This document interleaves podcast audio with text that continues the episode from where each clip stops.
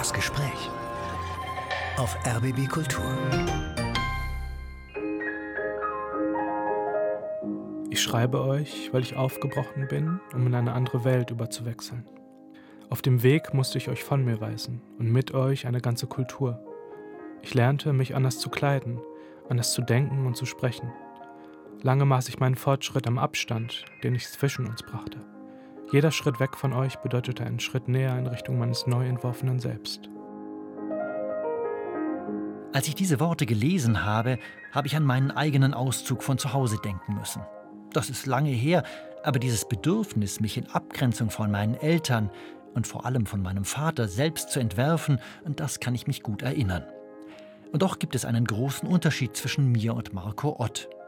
Mein Name ist Matthias Bertsch und während ich in einem gut behüteten bürgerlichen Elternhaus aufgewachsen bin, ist Marco Ott ein Arbeiterkind und hat im Laufe seines Lebens immer wieder zu spüren bekommen, was das heißt. Irgendwie weniger gebildet und damit irgendwie auch weniger wert zu sein, obwohl das natürlich kaum noch jemand so direkt sagen würde. Er selbst aber hat sich in den Kopf gesetzt, sich diesen abwertenden Zuschreibungen nicht unterzuordnen, sondern ihnen etwas entgegenzusetzen, als Schriftsteller. Mit 30 ist nun sein erstes Buch erschienen und ich freue mich, dass er bei mir im Studio ist. Herzlich willkommen, Haut.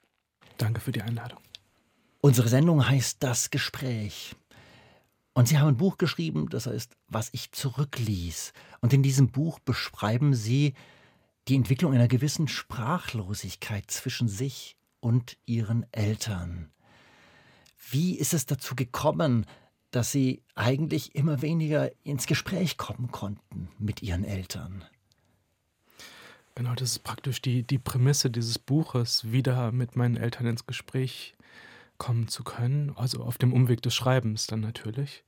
Wie es gekommen ist, das hat mit einem, vielleicht kann man sagen, Milieuwechsel zu tun oder einem angestrebten Bildungsaufstieg. Ich glaube, da kann man ganz frei wählen, wie man das so nennen will. Also ich habe mir praktisch dann Werte angeeignet, die nicht unbedingt mit den Werten übereinstimmen aus dem Milieu, aus dem ich komme.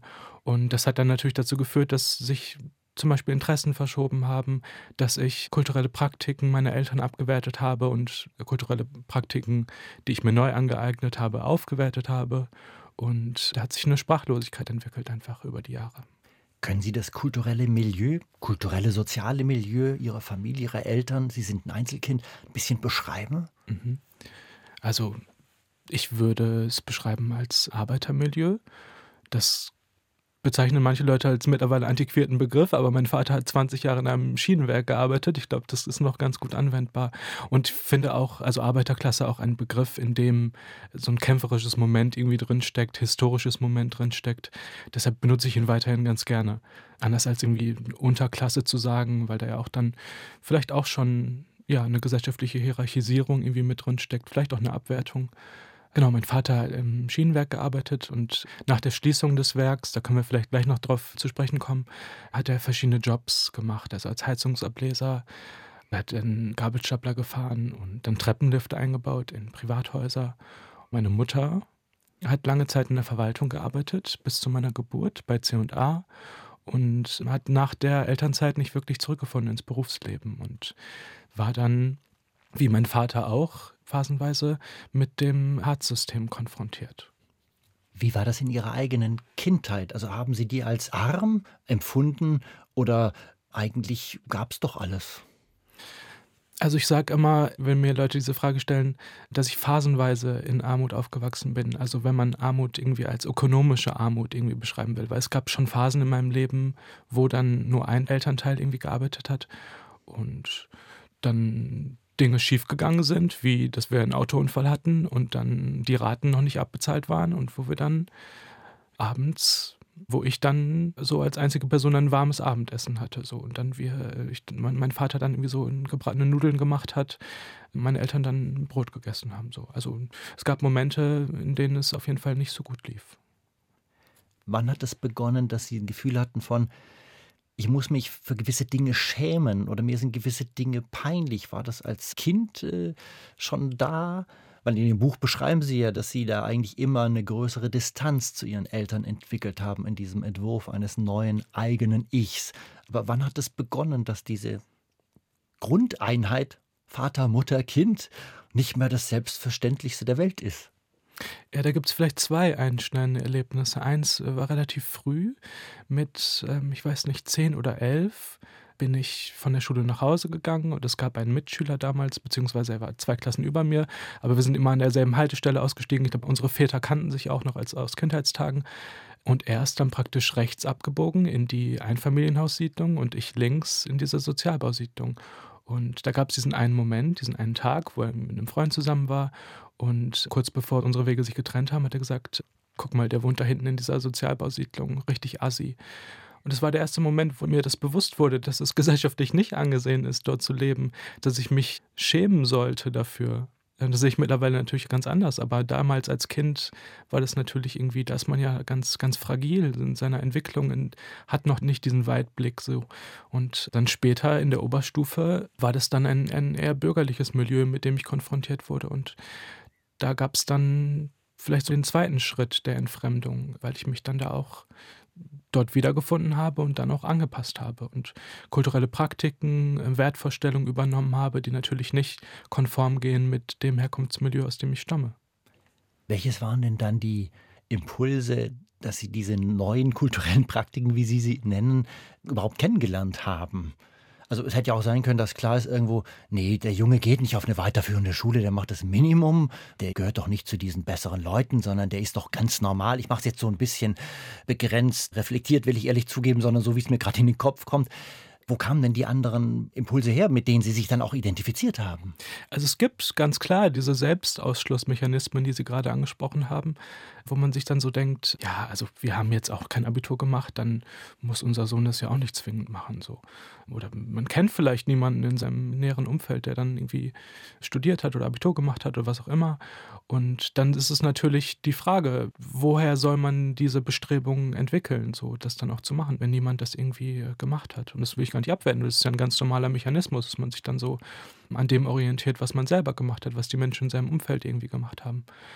Und jetzt habe ich leider den zweiten Teil Ihrer Frage vergessen woher quasi die Impulse kamen, vielleicht diese ja. bildungsbürgerliche, das ist was, worin ich mich wiederfinde oder vielleicht wo eine Lehrerin oder sowas deutlich macht, Mensch, der Junge kann doch, den unterstütze ich jetzt. Also genau, da gab es dann, das war auch ein entscheidender Moment, eine Lehrerin, das war der Übergang von der 10. zur 11. Klasse oder zur Oberstufe dann und ich stand auf der Kippe mit einer Note habe tatsächlich, um nochmal kurz davor auch einen wichtigen Moment zu erzählen, habe in der Unterstufe ähm, eine Freundschaft geschlossen zu Darwin, einem Mitschüler, er war gut in der Schule und wir haben uns angefreundet und auf einmal wollte ich auch gut in der Schule sein. Das heißt, da gab es auch einen Impuls, dann gute Noten schreiben zu wollen, wo der halt vorher nicht wirklich da war. Also meine Eltern haben natürlich schon irgendwie so mir zu verstehen gegeben, dass es erstrebenswert ist, gute Noten zu schreiben, aber es war keine intrinsisches, intrinsische Motivation, weil ich das auch nicht richtig verstanden habe, warum das jetzt so wichtig ist. Also man kann sich ja auch irgendwie ja so durchwursteln. Das ist ja auch eine legitime Methode.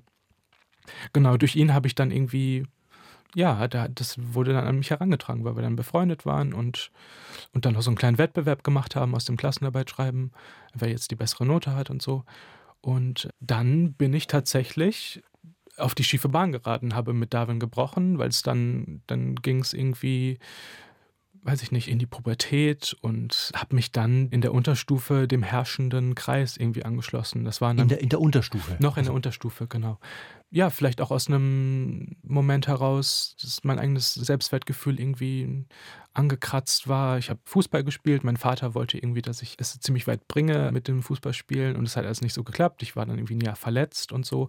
Und es war vielleicht ein Moment, der irgendwie mit reingespielt hat, dann mich von Darwin abzuwenden und mich den cooleren Leuten irgendwie zuzuwenden. Und dann ging es bergab, also was halt Noten angeht. Und um zurückzukommen zu dieser Lehrerin, diese Lehrerin hat das als mitbekommen und hat mir dann vielleicht unverdienterweise eine 3 eingetragen statt eine 4. Und das war dann die Note, die es mir ermöglicht hat, in die Oberstufe dann zu wechseln. So. Wurden Sie von Ihren Eltern denn da unterstützt, auch dieses, ach Mensch, ist doch toll, wenn unser Sohn, ja, da nach oben strebt und es besser hat vielleicht als wir? Das war, das war ein Wunsch meiner Eltern auf jeden Fall, aber es war ein diffuser Wunsch, würde ich sagen. Es war kein Wunsch, der, ich weiß nicht, der irgendwie fundierter war. Das wünscht sich ja jeder irgendwie, auf der gesellschaftlichen Leiter irgendwie nach oben zu steigen. Das ist ja schon irgendwie ein Wunsch, den jede Person so hat, würde ich sagen. Und haben ihre Eltern auch nach unten dann quasi so dieses, das sind die unten oder die, die es nicht gut machen, die, die faul sind, die, die anderen auf der Tasche liegen, wie auch immer. Das war natürlich ein Impuls. Also da will ich mich auch gar nicht von ausnehmen. Also will ich jetzt nicht nur meinen Eltern irgendwie zuschreiben. Also in dieser Sozialbausiedlung gab es dann natürlich auch eine Art Hierarchie. Da gab es dann eine Person, die Alkohol getrunken hat.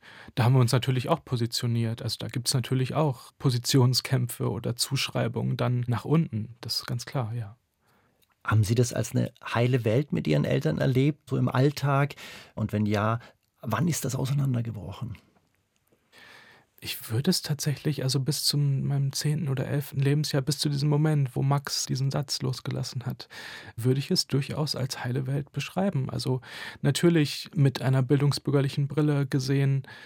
Ja, also wir haben unsere Samstage oder die Samstage am Anfang des Monats haben wir im Shoppingcenter verbracht. Wir sind da durchspaziert und konnten uns natürlich nicht viele Dinge kaufen oder kaum Dinge kaufen, aber es war trotzdem irgendwie weiß ich nicht. Und das war natürlich ganz entscheidend beim Schreiben dieses Buches. Es wäre natürlich leicht gewesen, da herabzublicken, weil natürlich jetzt aus meiner Perspektive so Konsumkultur lehne ich ab. Aber das waren ja Momente, in denen wir Zeit zusammen verbracht haben und eine gute Zeit hatten und ähm, ja, diese Orte halt genutzt haben, um miteinander eine Verbindung herzustellen. So. Ich glaube, Sie sind ins Zentrum nach Oberhausen gefahren an diesem Samstag. Wollen Sie die Stelle im Buch vielleicht mal vorlesen? Ja, sehr gerne. Am ersten Samstag im Monat fahren wir ins Zentrum. Wir schlendern durch die Galerie und von einem Geschäft zum nächsten, betrachten unter Glaskästen ausgestellte Armbanduhren, besprühen unsere Handgelenke mit Parfüm. Wir greifen nach Etiketten und suchen sie nach Reduzierung ab, um herauszufinden, ob ein Ding uns gefallen darf oder nicht. Eingehüllt in die gedämpften Geräusche und die lauwarme Luft legen wir auf den Bänken rund um die Springbrunnen Pausen ein. In meiner Hand ein Becher Monster meine Zunge blau vom Farbstoff. In der Coca-Cola-Oase essen wir bei Mr. Chen vom Mittagsbuffet. Das ist unser Ritual. Wir schaufeln unsere Teller voll mit allerlei Köstlichkeiten, bis wir uns sicher sind, dass man an uns kein Geschäft gemacht hat. Neben unserem Tisch ein Aquarium, in dem rotgescheckte Kois ihre Bahnen schwimmen. Wir brechen unsere Glückskekse in zwei und lesen uns vor. Ein Wort wird eine Brücke bauen. Mit welchen Gefühlen denken Sie jetzt an die da beschriebene Szene zurück?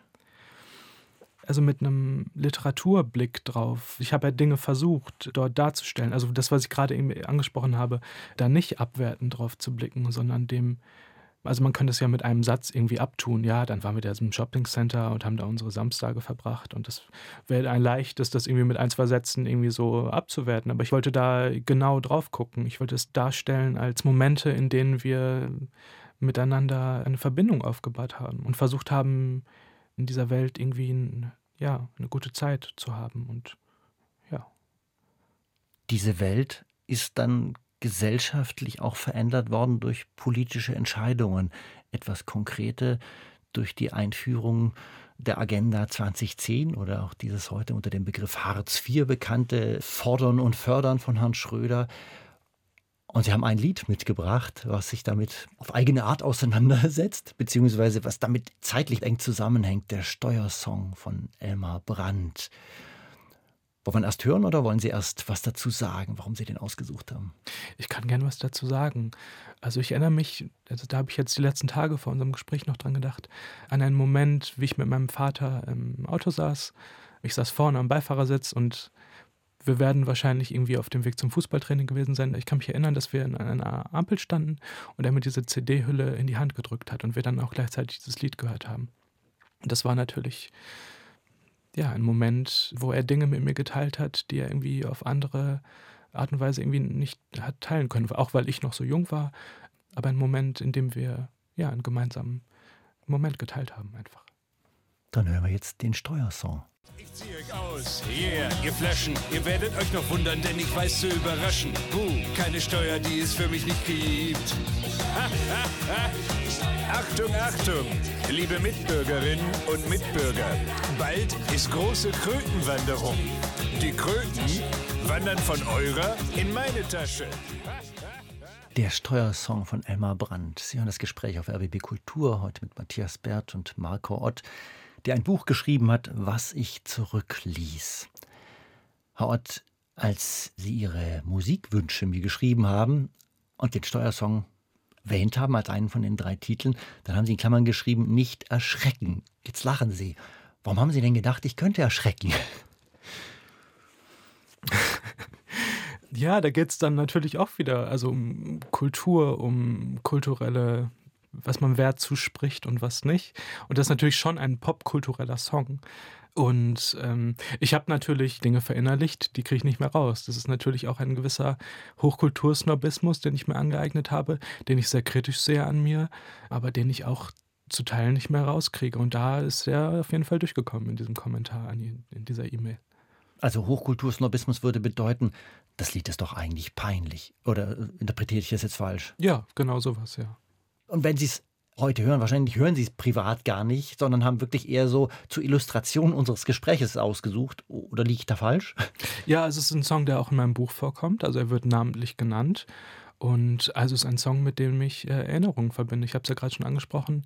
Da gibt es diesen Moment mit meinem Vater und wir haben auch dann, ich glaube, während Urlauben, auf dem Weg in den Urlaub an die Ostsee oder Nordsee, haben wir äh, auch immer Musik gehört. Und das der wird sicherlich auch äh, öfter gelaufen sein auf diesen Reisen diese Agenda 2010 und der Begriff Hartz IV, der, glaube ich, uns allen total stark im Kopf sitzt, das hat damit eng zu tun, auch mit diesem Steuersong mit Schröder. Was hat das bei Ihnen in der Familie bedeutet? Also ich kann mich erinnern, wie wir eines Abends die Tagesschau geschaut haben und ähm, dieser Rede zugehört haben von Schröder. Und wir waren, glaube ich, alle, ich war dann noch sehr jung natürlich, aber wir waren alle, glaube ich, schockiert, was da für Entscheidungen getroffen wurden, was da für Gesetze beschlossen wurden, von denen wir natürlich, also auch unmittelbar betroffen waren, weil zu der Zeit war meine Mutter erwerbslos. Man kann jetzt natürlich auch irgendwie ein bisschen aushöhlen und sagen, also, dass die untere Klasse oder die Arbeiterklasse natürlich irgendwie immer oder am meisten von diesen ganzen Gesetzen, die beschlossen werden, welche das jetzt auch immer sein mögen, getroffen ist. Also wenn man aus einem höheren Milieu stammt, dann geht ein Politik nicht so nah wie der unteren Klasse. Also es ist einfach körperlich spürbar so. Und aus bürgerlichem Milieu, ich weiß nicht, wann man körperlich das letzte Mal eine politische Entscheidung gespürt hat. Gab es in Ihrer Familie denn irgendwelche Formen von Protest. Also, dass, sie, dass ihre Eltern irgendwie gesagt haben, ja, wir, wir gehen auf die Straße oder vielleicht ist auch eine Form von Protest, dass man möglicherweise am Stammtisch, da wären sie wahrscheinlich mit zehn Jahren nicht dabei gewesen, aber dass man da gemeinsam drüber wettert. Haben Sie da was mitgekriegt? Also für mich ist diese, also das Kaufen dieser CD, das Hören dieses Liedes ist ja schon eine Art von Widerstand. Es ist jetzt kein auf die Straße gehen, aber es ist ja eine, eine Form von sich mit Dingen umgeben, die kritisch sind gegenüber diesem System, weil es ja, also ich glaube nicht, dass meine Eltern da irgendwie groß im Bekanntenkreis irgendwie darüber haben wettern können. Vielleicht liege ich da falsch, ich weiß nicht, ich war sehr jung auch. Aber für mich ist das, diese CD, dieses Lied, ist für mich eine Art von Widerstand. Da wird die Person Gerhard Schröder wird, ja, wird seziert. Da werden, also natürlich polemisch, aber da werden Dinge benannt, die er und interessanterweise Schröder natürlich auch aus einer Arbeiterfamilie stammt. Also ein, man könnte ihn einen Verräter nennen, auch einen sozialen Aufsteiger, der seine Herkunft verraten hat, vielleicht. Genau, dieses Lied, eine Art von Widerstand, würde ich unterschreiben. So, das ist, ähm, ja. Ihr eigener Aufbruch und Ausbruch, so nennen Sie es im Buch, mit 18 oder 19 auf jeden Fall nach dem Abitur weg aus Dienstlagen. Sie sind dann nach Berlin gegangen kann man ja auch als eine Form von Widerstand sehen oder lesen. Haben Sie es so empfunden? Ich leiste Widerstand ja gegenüber einer Lebenssituation, die ich nicht mehr mag oder der ich entfliehen will? Ich weiß gar nicht, wie viel eigene Entscheidung und Reflexionsvermögen da irgendwie schon zu der Zeit schon bei mir eingesetzt hat. Es war, ich würde es eher als Affekt bezeichnen. Es war ein Affekt, der sich entwickelt hat, der sich angestaut hat durch meinen Lebensweg, der ja daran bestanden hat, dass ich dann mich plötzlich in der Oberstufe wiedergefunden habe, unverhofft, muss man ja sagen, und mit diesem bürgerlichen Milieu konfrontiert wurde. Und da haben sich natürlich Dinge angestaut. Also ich wollte ja dazugehören, ich wollte mich behaupten, habe aber gleichzeitig auch die Abwertung erfahren und dann ist natürlich schon immer ein Impuls, sich selbst aufzuwerten oder sich selbst von dieser Abwertung freizumachen. Und das war für mich ein Akt der Selbstermächtigung, nach Berlin zu ziehen und irgendwie große Pläne im Koffer zu haben und mir Dinge vorzunehmen und machen zu wollen. War es dann auch erstmal ein großes Gefühl von Freiheit? Weil Sie haben es ja dann gemacht. Es war äh, zwiespältig auf jeden Fall, weil ich musste natürlich dann auch mein eigenes Geld verdienen. Ich habe dann auch in prekären Jobs gearbeitet. Ich habe Flyer verteilt, ich habe auf der Messe gearbeitet, hier um die Ecke von diesem RBB-Studio tatsächlich. Ich erinnere mich noch, wie ich hier mal öfter ein- und ausgestiegen bin an der S-Bahn-Station tatsächlich. Das ist jetzt gut zehn Jahre her. Das war ein seltsames Gefühl. Auch dann hierher zu kommen, in dieses Studio, als Kontrast. Genau, das heißt, also ich musste meinen Lebensunterhalt mehr oder weniger selbst verdienen und damit war auch eine große Unfreiheit verbunden. Und gleichzeitig natürlich auch die Freiheit, irgendwie mit Anfang 20 in Berlin zu sein, mit Plänen.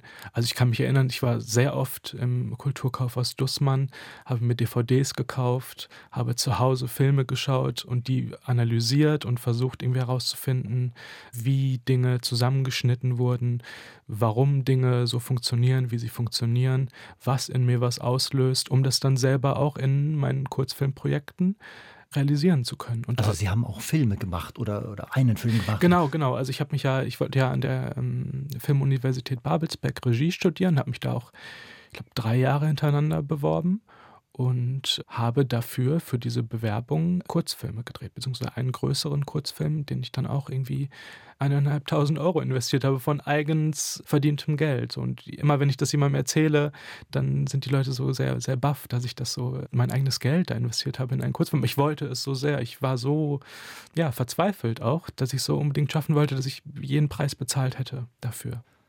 Und das war ja, auf jeden Fall ein Türöffner, aber so ganz ist die Tür dann nicht aufgegangen, weil ich wurde letzten Endes nie genommen an dieser Filmuniversität. Inzwischen sind Sie an der Universität in Hildesheim und studieren literarisches Schreiben, sind inzwischen auch schon im Masterstudiengang. Dazwischen gab es aber noch einzelne andere Stellen. Sie waren noch in Leipzig, Sie waren noch in Frankfurt. Vielleicht können Sie kurz ja, skizzieren, beschreiben. Also das Weggehen aus Berlin, ich weiß nicht, war das vielleicht auch so ein, ich habe es nicht geschafft? Also, dass es vielleicht auch irgendwas hatte von, ich bin nach mehreren erfolglosen Bewerbungen da an der Filmhochschule gescheitert. Und das ist ja nicht schön, sich das einzugestehen. Und dann bin ich dann noch nach Leipzig und dann bin ich noch nach Frankfurt. Also was da noch kam für Stationen in Ihrem Leben. Ja, ich habe das Gefühl, schon mehrere Leben gelebt zu haben, auf jeden Fall. Also der Umzug aus Berlin weg war genau aus dem Impuls, den Sie beschrieben haben. Ich hatte das Gefühl, hier in eine Sackgasse geraten zu sein, dass mit diesem Regiestudium nichts geklappt hat und es war, dann nach Leipzig zu gehen, 2016, war für mich ein Neuanfang. Und das ging einher mit der Zuwendung zur Literatur dann auch. Also ich habe dem Film dann den Rücken gekehrt und mich der Literatur zugewandt. Und dann natürlich auch in Leipzig dann mein Geld verdienen müssen. Also ich habe dann als Fahrradkurier gearbeitet, zwei Jahre da, sehr interessante und, und wichtige Menschen kennengelernt, in diesem Milieu auch die mir halt nochmal eine andere Perspektive gegeben haben, so aufs Leben. Das war dann ein linkes, linksradikales Milieu, was mir politisch auch Dinge mitgegeben hat und auch die Augen geöffnet hat, von denen ich jetzt auch durchaus, würde ich sagen, profitiere. So. Und genau, in Leipzig war dann ja die Literatur und ich habe mich dann, wie man das so macht, natürlich auch in, am Literaturinstitut in Leipzig beworben. Ich wurde bei meinem ersten Versuch, ersten Bewerbungsversuch dann auch eingeladen zum Gespräch. Das war natürlich eine schöne Bestätigung, weil in drei Jahren Bewerbung in Berlin wurde ich kein einziges Mal eingeladen.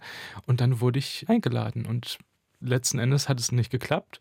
Darüber können wir jetzt auch länger noch sprechen, aus welchen Gründen. Ich habe da, es gibt eine Szene in dem Buch auch, ähm, in dem ich diese Eignungsprüfung dann auch beschreibe und wurde dann bei meiner zweiten Bewerbung und einem Jahr, in dem ich sehr hart an mir gearbeitet habe, sehr hart an meinen Texten gearbeitet habe, gar nicht erst eingeladen wieder. Sie haben gerade gesagt, da gibt es eine Stelle im Buch. Ja, ich würde Sie bitten, die doch auch zu lesen, weil ich finde die schon auch ganz aussagekräftig. Und da kriegen wir ein bisschen was mit. Sie haben ja dieses Buch geschrieben, was vor uns beiden liegt und was heute am 19. Februar, wo wir das Gespräch aufzeichnen, wirklich, glaube ich, druckfrisch ist. Heute ist der Erscheinungs. Es ist heute erschienen. Es ist heute wunderbar. Ja, dann lesen Sie doch die Stelle noch. Das fände ich schön. Nicht so schüchtern, treten Sie ein. Mit einer Handbewegung deutet ein Mann ans andere Ende des Tisches. Neben ihm sitzt ein weiterer Prüfer und ein junger Mann, dessen Hemdkragen unter seinem Pullover hervorragt. Ich trete über die Schwelle und setze mich. Ein Lichtstreifen fällt schräg über das Parkett auf die Bücherwand. Zu meiner Rechten protokolliert eine junge Frau das Gespräch. Was lesen Sie denn gerade? Erzählen Sie mal. Ich berichte, mir vor kurzem die Romane von Dostojewski gekauft zu haben nacheinander alle lesen zu wollen und mit Der Idiot begonnen zu haben. Da haben sie sich aber etwas vorgenommen. Welche Übersetzung lesen Sie denn? Ich gerate ins Stocken und beschreibe die Ausgabe des Pieper Verlags. Das wird dann wohl die angestaubte von Rasin sein. Inzwischen gibt es neue Übersetzungen von Svetlana Geier, das wissen Sie schon, oder? Im Tonfall seiner Stimme liegt eine gewisse Distanz. Und wer sind Ihre Lieblingsschriftsteller? Ich sage, dass mir Hermann Hesse besonders gut gefalle.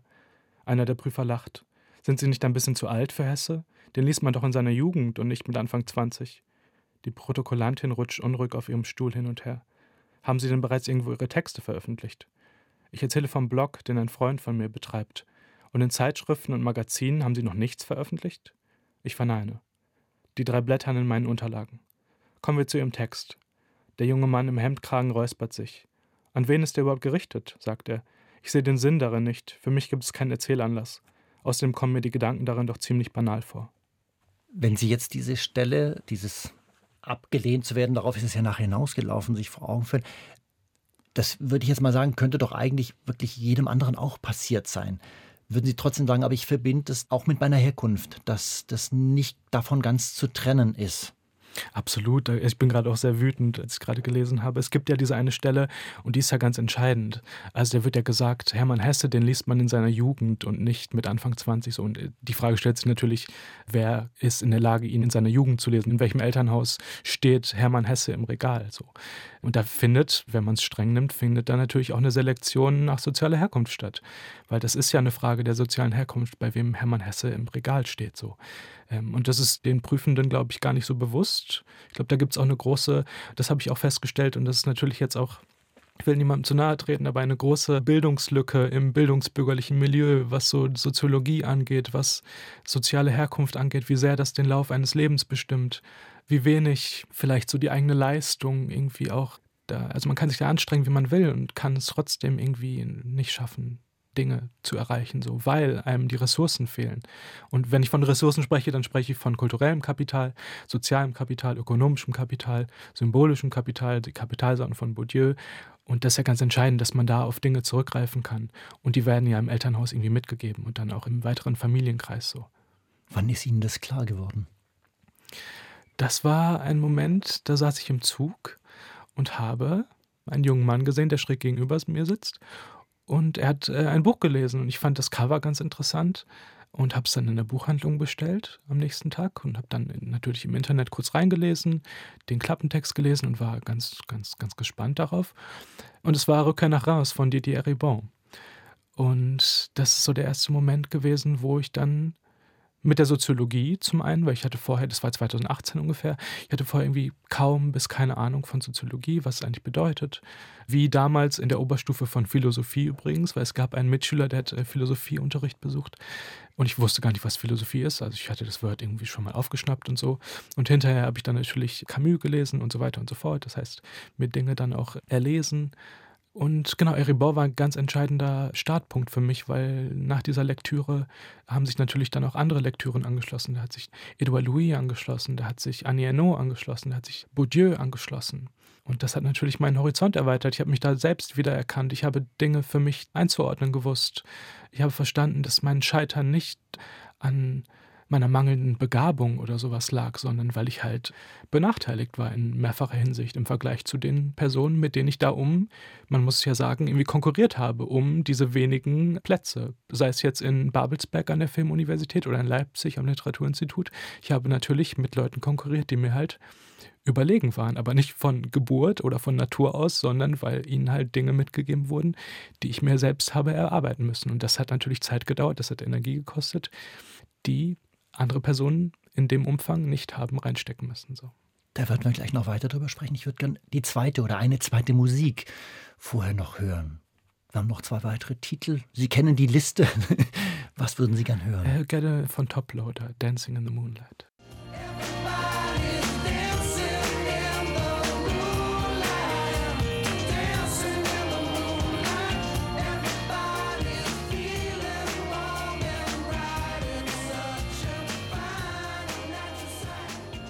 Dancing in the Moon von der britischen Band Toploader. Sie hören das Gespräch auf RBB Kultur heute mit Marco Ott. Herr Ott, dieses Lied, warum haben Sie das ausgesucht? Das Lied habe ich tatsächlich gehört, nachdem der letzte Drehtag von meinem Kurzfilm abgelaufen ist und ich saß mit zwei befreundeten Personen, die auch in diesem Film mitgespielt haben bzw. mitgewirkt haben, saß ich im Sprinter und das war natürlich ein Moment, in dem ich dachte, jetzt geht es nur noch bergauf, weil das, also ich muss rückblicken, muss ich sagen, also ziehe ich von mir selbst den Hut, dass ich das so, also ich habe, wie gesagt, dieses Geld angespart, ich habe dann also die Produktion übernommen, ich habe das Drehbuch geschrieben, ich habe Regie geführt und hatte natürlich schon auch, also ich hatte, also es gab schon eine kleine Crew, Kameramann, es gab eine Person, die den Ton gemacht hat und so, es gab schon Leute um mich herum, die mich da unterstützt haben, aber ich habe schon sehr, doll alles alleine auf die Beine gestellt, muss man sagen, ja. Wovon handelte die Geschichte, die da erzählt wurde in dem Kurzfilm oder in dem Film? Es hatte so gar nichts mit mir zu tun, interessanterweise. Es war eine, ähm, oder vielleicht doch, jetzt wo ich gerade drüber nachdenke, vielleicht doch. Es war eine Tochter-Vater-Beziehung oder eine Tochter-Vater-Geschichte, wo die beiden ich glaube, über zehn Jahre keinen Kontakt zueinander haben und wo der Vater dann schwer krank wird und wieder Kontakt zu seiner Tochter äh, sucht. Und ist aber was Schwerwiegendes vorgefallen, was gar nicht so ausbuchstabiert wird in diesem Film. Und es dreht sich praktisch, es gibt dann viele Szenen, wo dann ja, der Vater zum Beispiel im Café zu Besuch ist, wo die Protagonistin arbeitet und mit ihr sprechen will, sie aber nichts von ihm wissen will und so. Und er dann später dann ähm, im Koma liegt und sie sich dann doch dazu überwinden kann, ihn zu besuchen, aber dann ist er nicht mehr ansprechbar und so. Genau, das ist so ganz grob umrissen, die Story. Sie haben vorher Didier Eribon erwähnt und auch noch zum Beispiel Annie Ernaux, die jeweils Bücher geschrieben haben, die sehr autobiografisch, autosoziobiografisch sind, die sich sehr mit ihrer eigenen Herkunft, die auf jeden Fall nicht das gut gesettelte Bürgertum ist, sondern Arbeiterklasse, die natürlich auch sich wandelt durch die Zeiten. Also Annie Arnaud ist 1940 geboren in Frankreich. Das ist natürlich nach dem Krieg auch nochmal eine ganz andere Situation, in der sie aufgewachsen ist. Aber die soziale Herkunft spielt einfach eine ganz wichtige Rolle. Was hat das damals mit Ihnen gemacht? Das war ein Impuls für mich, mich Dinge zu trauen, Dinge auszusprechen und zu betrachten, für die ich mich geschämt habe, für die ich, die versteckt habe, die ich verheimlicht habe. Also ein Akt der Befreiung, also ein Akt der Selbstermächtigung auch.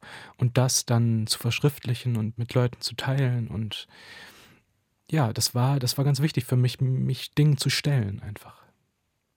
Wann haben Sie angefangen zu schreiben?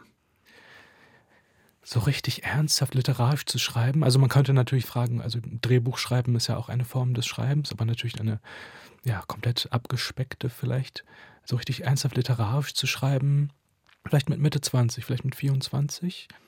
Und ich habe dann natürlich auch gebraucht. Also es gab schon, es gab irgendwie ein, zwei Jahre, wo ich dann natürlich irgendwie so auch, das war vor der Lektüre von Eribon, habe ich schon angefangen, wo ich dann so ein bisschen hin und her gewabert bin, wo ich dann mal dies, mal das geschrieben habe aus verschiedenen Perspektiven, vielleicht so meine Stimme oder meine Themen erstmal finden musste. Und das war natürlich ganz entscheidend, dann auch die Lektüre von Eribon und allem, was sich daran anschloss, dass ich da auch gewisserweise irgendwie Komplizen irgendwie gefunden habe, dass ich da eine Schreibweise für mich entdeckt habe, die sich an diese Autorin irgendwie anschließt, ähm, die man vielleicht als autosoziobiografisch beschreiben würde, um einen Begriff von Annie Ernaux zu verwenden. Also, dass man irgendwie über sich selbst schreibt, aber mit einer soziologischen Brille sozusagen. Ihr Buch, was ich zurückließ, ist, glaube ich, so ein Versuch, das so ähnlich zu machen. Und trotzdem frage ich nach, was war Ihr Hauptanliegen? Können Sie das sagen? Mein Hauptanliegen, diesen Text zu schreiben. Diesen Text Buch zu schreiben, dieses Buch zu schreiben, ja. Es war die unerträgliche Situation, dass ich mit meinen Eltern irgendwie nicht mehr, also keine Verbindung zu ihnen hatte. Und da ist das Schreiben natürlich in, oder die Form, die ich gewählt habe, die Form des Briefes, äh, natürlich eine Möglichkeit, über Bande, über die Bande der Literatur in Kontakt, in Austausch mit ihnen zu treten. So.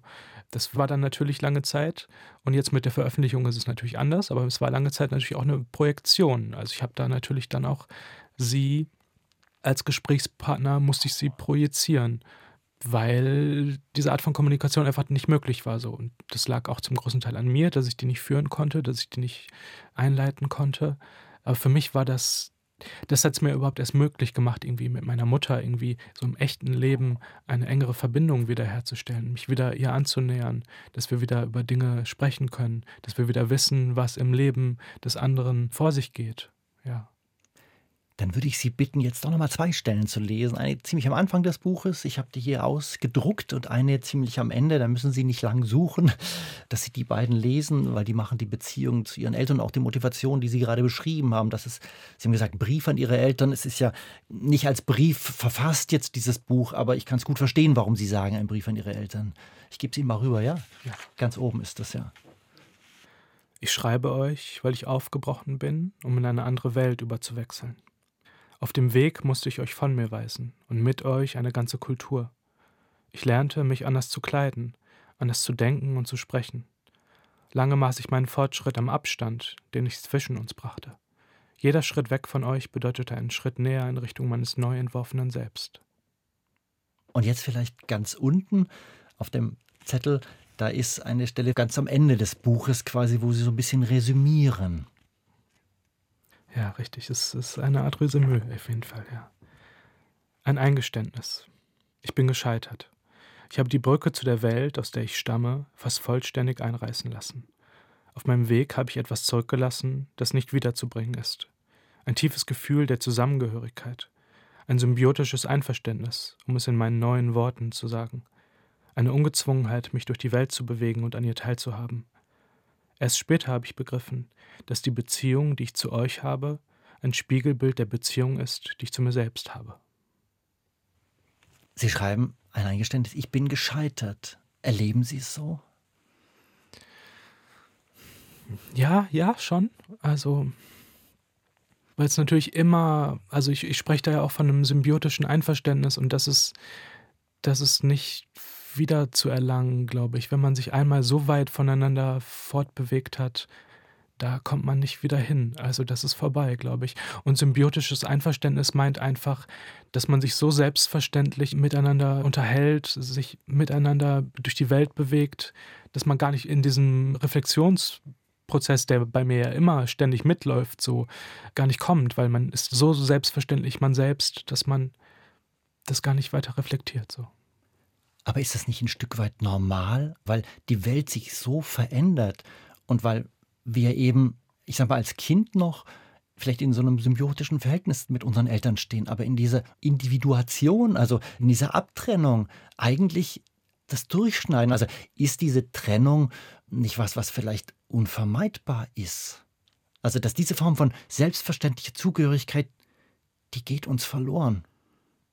Zu einem gewissen Grad äh, stimme ich Ihnen da komplett zu, aber ich glaube, ich habe mich so weit wegbewegt, dass, wie ich gerade schon sagte, da ist einfach, ja, der Weg zurück, der ist einfach so lang und so erschwerlich und so weit, da bleibt immer eine sehr große Distanz einfach noch zu bewältigen oder halt vielleicht gar nicht zu bewältigen halt.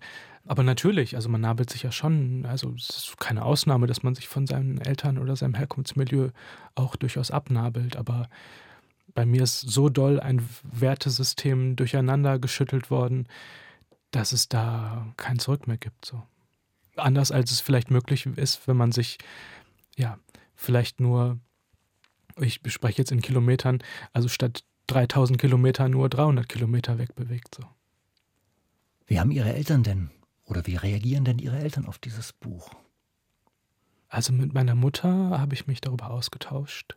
Wir haben im Sommer einen Kurzurlaub gemacht und haben über das Manuskript gesprochen. Und es war, ja, also ich habe sie vorher auch schon eingeweiht, dass ich diesen Text schreibe und dass sie drin vorkommt.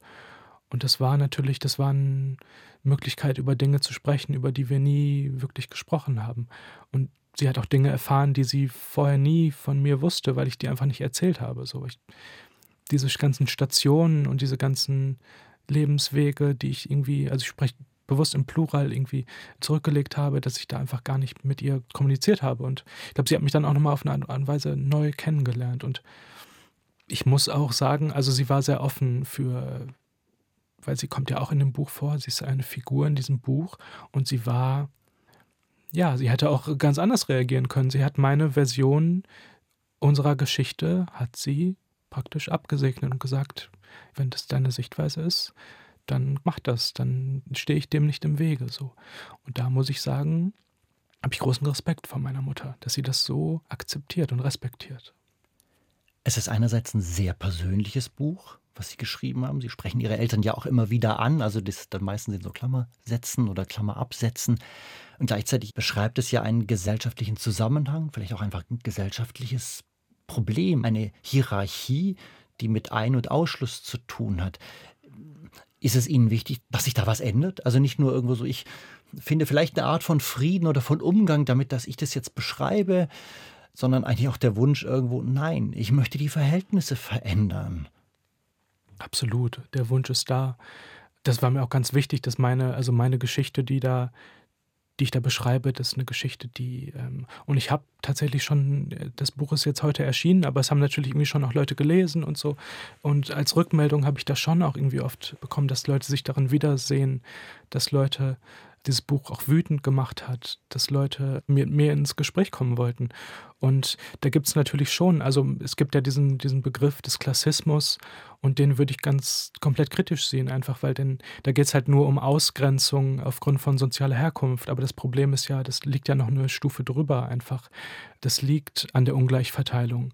Niemandem ist geholfen, wenn Personen ihre Privilegien checken, weil das können sie gerne tun, aber dann das ist eine, eine Zwischenstufe für Privilegien teilen, die halt die meisten nicht überschreiten, weil sie dann doch zu egoistisch sind, zu sehr auf sich selbst bedacht, auf ihren eigenen Vorteil bedacht, den sie mit der Geburt halt irgendwie zugewiesen bekommen haben.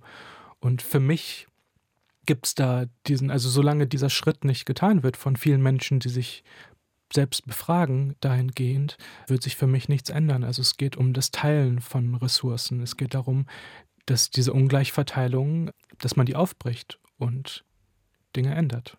Gibt es da irgendeine gesellschaftliche Bewegung derzeit, wo Sie sagen, das geht in eine Richtung, da finde ich mich vielleicht am ehesten drin wieder, wo dieses Teilen von Privilegien zum Thema gemacht und vielleicht eben nicht nur besprochen, das ist vielleicht das Wichtige, sondern auch behandelt, in ein Handeln überführt wird.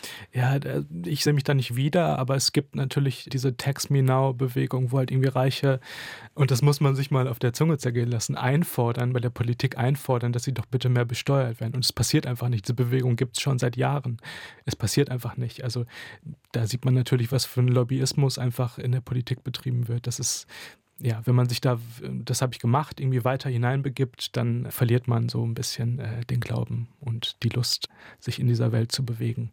Deshalb, also es, es geht in die richtige Richtung, diese Text Me Now-Bewegung, aber man kann das natürlich auch komplett kritisch sehen, weil da dann natürlich auch sich Leute dafür einsetzen, dass ein kleiner Teil ihres Vermögens bitte an die Allgemeinheit übertragen wird und nicht wie es eigentlich richtig wäre, womit man eigentlich die Ungleichheit irgendwie bekämpfen könnte, ein großer Teil ihres Vermögens. So. Und damit meine ich nicht, dass Leute irgendwie ihr komplettes Vermögen abgeben sollen, aber dass Leute ja darüber hinausgehen, nur sich, weiß ich nicht, ein paar Prozent mehr Steuern irgendwie ähm, abzwacken zu lassen, sondern dass mehr sein muss. Könnten Sie sich denn vorstellen, in den Bereich des gesellschaftlichen Engagements Vielleicht ist das Schreiben eines Buches auch eine Form von gesellschaftlichem Engagement, aber mehr sozusagen, nein, ich will auch in das politische Handeln, und das politische Feld irgendwie wechseln oder ist Ihr Feld doch eher, nee, ich sehe mich eher als Literat? Ich sehe mich eher in der Literatur tatsächlich als Person, die schreibt, weil ich, weiß ich nicht, also ich glaube, im Persönlichen kann man auch viel bewegen und analysieren, wenn man auf der ganz persönlichen Ebene und ich werde weiterhin über mich selbst schreiben auch. Da kann man ja, wie ich gerade schon gesagt habe, das, also das Individuelle ist ja, da steckt ja ein Kollektiv dahinter. Das sind kein Einzelschicksal. Also das Schicksal, was ich hier, oder mein Schicksal, das ich hier beschreibe, das ist ja ein kollektives Schicksal einfach von diesen Transklass-Personen, von diesen Klassenübergängerpersonen. Da gibt es ja Lebensstationen, die ähm, exemplarisch einfach dafür sind. Und ich sehe mich eher als Person, die still und leise für sich ihre Bücher schreibt und mal in die Position kommt, dann darüber zu sprechen, wie heute bei Ihnen. Sie schreiben, glaube ich, schon an einem neuen Buch. Was wird das denn für einen Inhalt haben? Das möchte ich gar nicht. Das habe hab ich Ihnen am Telefon, habe ich Ihnen das persönlich gesagt. Ich glaube, das möchte ich noch gar nicht hier öffentlich äh, besprechen. Darf ich trotzdem nachfragen, wird es wahrscheinlich auch sehr stark dieses autosoziobiografische haben? Oder ist es eher ein, ich will doch auch vielleicht mal was rein Fiktionales machen? Es wird einen starken autosoziobiografischen Anteil haben.